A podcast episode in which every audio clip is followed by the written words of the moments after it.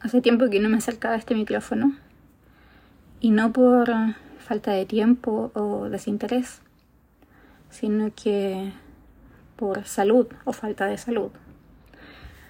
Resulta que desde algunos meses eh, empecé a notar que me costaba mucho más comunicarme y para mí eso fue como una luz de alerta.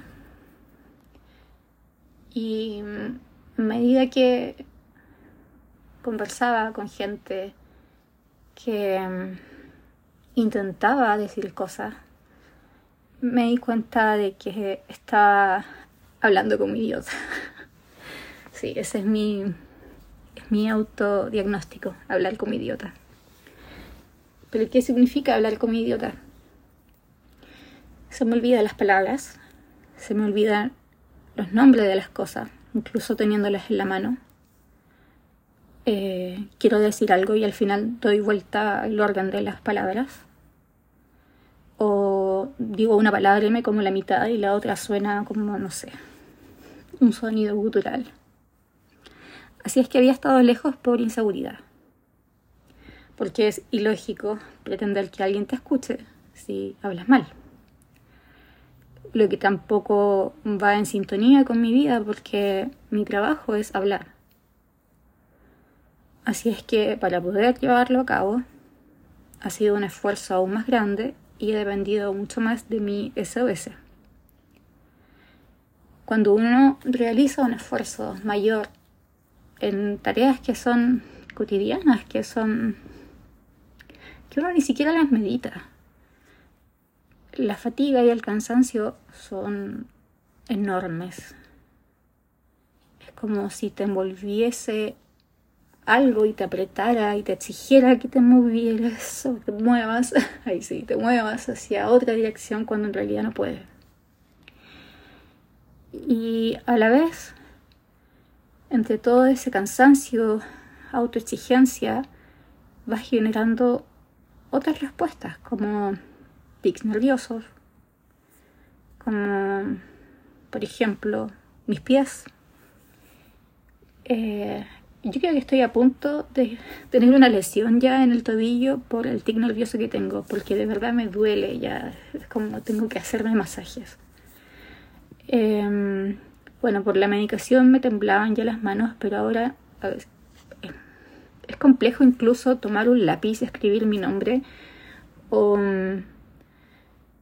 tomar un vaso de agua y que, no sé, no se me caiga la mitad del vaso. Del contenido del vaso, por supuesto. Pero a lo que quiero ir con esto es al cansancio, al agotamiento de um, tratar de salir adelante una y otra vez, una y otra vez. Porque esta no es la primera vez que me pasa, no de esta forma por lo menos, pero sí con otras demostraciones. Sin embargo, en esta oportunidad me gustaría registrarlo. Registrarlo no solo para mí, sino para, para quien pueda estar en una situación similar. Y, y para que sea útil, porque hay que estudiar, hay que ensayo y errar, hay que intentar. Y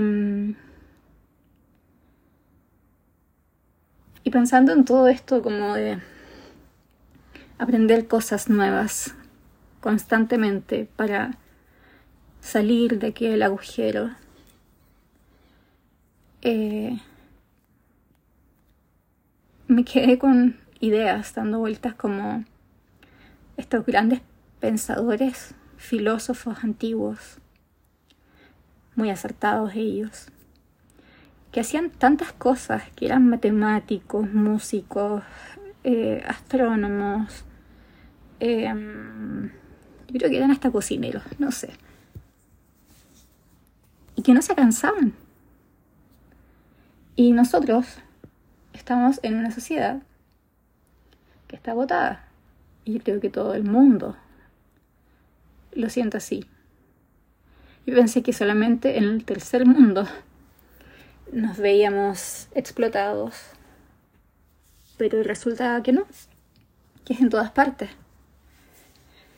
Em, hace unos días chequé con un libro que creo que es necesario, eh, bueno, lo voy a recomendar de hecho, se llama La Sociedad del Cansancio. Y una de las cosas que, que me quedó como pegada es que yo siempre he sido una persona muy activa, em, muy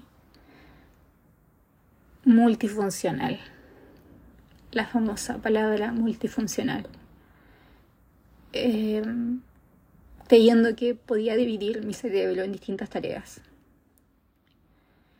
Hasta mm, ahora que lo leí, y tiene tanto, tanto, tanto sentido que me siento idiota nuevamente. Resulta que, claro, la sociedad actual no quiere personas así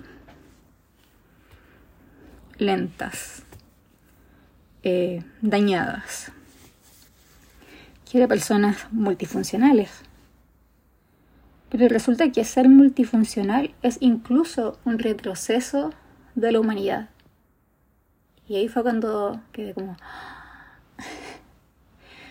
Porque estamos en un mundo donde todo se facilita, donde nuestras obligaciones domésticas, eh, personales, son cada vez más fáciles y por lo tanto tenemos más tiempo para pensar y trabajar. Pero en esta multifuncionalidad volvemos al estado primitivo eh, del ser humano, del ser vivo en realidad.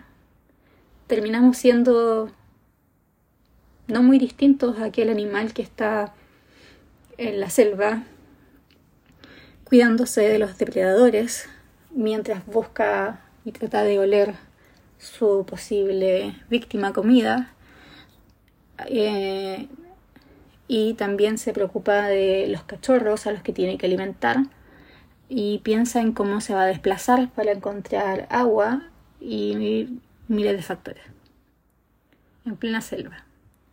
Y nosotros estamos en nuestras casas. Tenemos agua en la llave eh, no sé a un par de pasos eh, los cachorros se alimentan sacando algo del refrigerador. Y em, más allá de lo que pueda pasar en la calle, como peligro en sociedad, estamos seguros. Pero estamos siendo multifuncionales en otra parte. Y nos estamos cansando. Y me estoy cansando y me canso porque me reparto en tantas tareas que llegó ese minuto en que mi cuerpo dijo ya basta, listo, suficiente, se acabó. Y em, empezó esta falla generalizada. Fue como una luz en el panel, después la otra, después la otra. Si estoy hablando más lento de lo normal es porque estoy intentando no equivocarme tanto. Si mi voz es distinta es porque eh, hablo poco últimamente. Y, mm, y eso, o no sé. Bueno, la voz cambia. No estoy fumando por si acaso. Así es que bueno, dentro de todo este aprendizaje, como les contaba, yo, una persona común y corriente, aprendiendo de filosofía, aprendiendo un poco de psicología, de motricidad, eh, haciendo mil exámenes, tratando de buscar un o encontrar un camino, llego de nuevo al podcast para compartir ese camino. Porque puede que sea corto. Sería lo ideal. Yo lo agradecería mucho. Pero también puede ser largo. puede mejorar, puede empeorar, pueden pasar muchas cosas y creo que es importante para mí dejar un... no es un legado, dejar un registro que pueda ayudar a alguien. Y aquí tengo un segundo tema que también he estado reflexionando muchísimo el último tiempo. Y es que, bueno, yo, yo crecí como cuidadora. Para mí cuidar personas es súper eh, fácil. no es algo que me cueste, no, eh, o, que no quiera hacer o que tenga que aprender.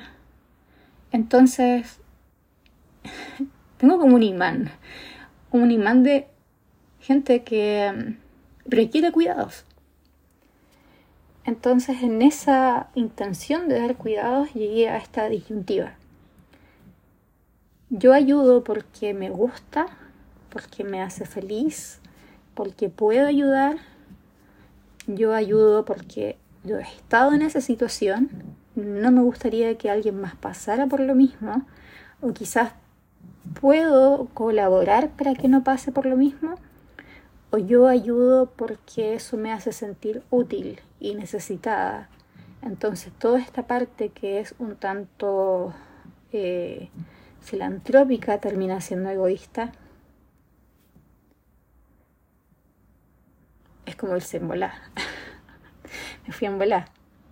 Pero lo he pensado muchísimo. Lo he pensado harto porque a mí me gusta ayudar. Me gusta ayudar eh, estando cerca, estando lejos, de la forma que, que sea.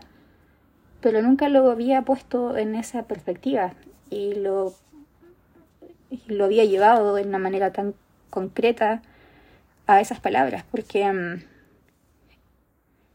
mm, es, difícil, es difícil verse como una persona egoísta. Uno puede decir, sí, soy una mala persona, soy egoísta, soy terrible, soy aquí, soy allá, pero en el fondo cuando uno lleva